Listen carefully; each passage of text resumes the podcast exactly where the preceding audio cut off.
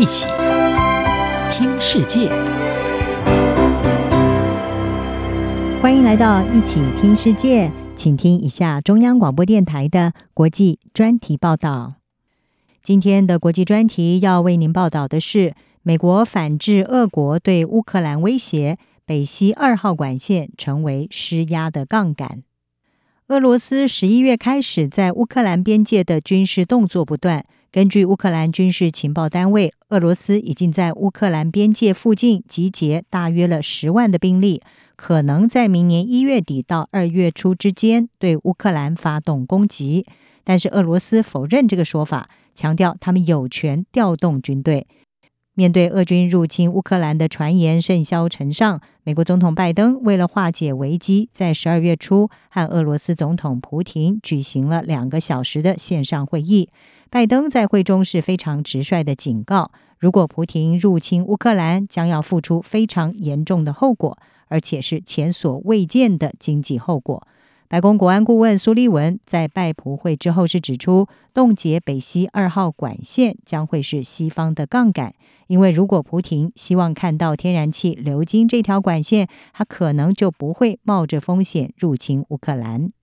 事实上，北溪二号天然气管线在规划之初就一直是地缘政治的焦点。这条总长有一千两百公里的管线是由俄罗斯的能源巨头俄罗斯天然气工业公司所主导新建，行经的路线和十年前完工的北溪一号是完全相同的，直接经由波罗的海的水底连接德国东北部。每一年可以将五百五十亿立方公尺的天然气运送到欧洲，让正面临国内天然气产量下滑的欧洲国家可以取得相对便宜的天然气。而俄罗斯每一年也从这一条管线获利数十亿美元。但是由于北溪二号没有经过乌克兰等国家，因此不用支付天然气过境的费用，也形成对乌克兰经济的威胁。此外，这条管线也引发美国的担忧。认为这可能会让欧洲过度的依赖俄罗斯所供应的天然气。就在俄罗斯近期开始在乌克兰边境部署大量部队的同时，俄罗斯天然气公司在九月就宣布，这一条耗资一百亿欧元的管线已经完工了。不过，因为出现了法规疑虑，北溪二号管线的认证程序现在是遭到德国暂停，仍然是没有办法使用的。现在面临近期乌克兰情势的恶化，美国官员认为，有别于过去大力推动北溪二号的前总理梅克尔，新上任的德国总理肖兹有可能会同意把关闭北溪二号当作是对俄罗斯施压的工具。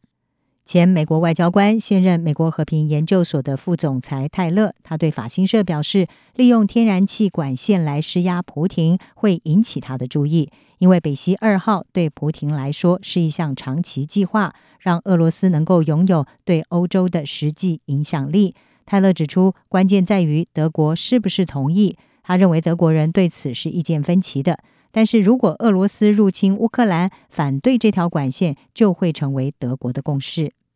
除了关闭北溪二号天然气管线之外，多家外媒报道，美国也在评估运用美国在国际金融市场更具主导性的影响力来制裁俄罗斯，包括禁止投资人在次级市场购买俄罗斯债券，制裁俄罗斯的主权财富基金。或者是甚至协调各国盟友来切断全球银行共同使用的国际结算系统 SWIFT 和俄国的连线，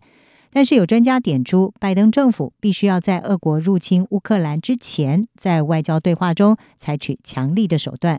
美国有线电视新闻网 CNN 引述了华府智库大西洋理事会资深研究员费雪曼，他的分析是指出。在普亭决定攻击乌克兰之前，现在就是制裁手段发挥最大效果的时机。因为如果俄罗斯的军队跨越边境，西方才实施制裁，就为时已晚了。费雪曼认为，现在实施重大而且实质的制裁威胁非常重要，因为需要改变普廷对于入侵乌克兰的成本效益分析。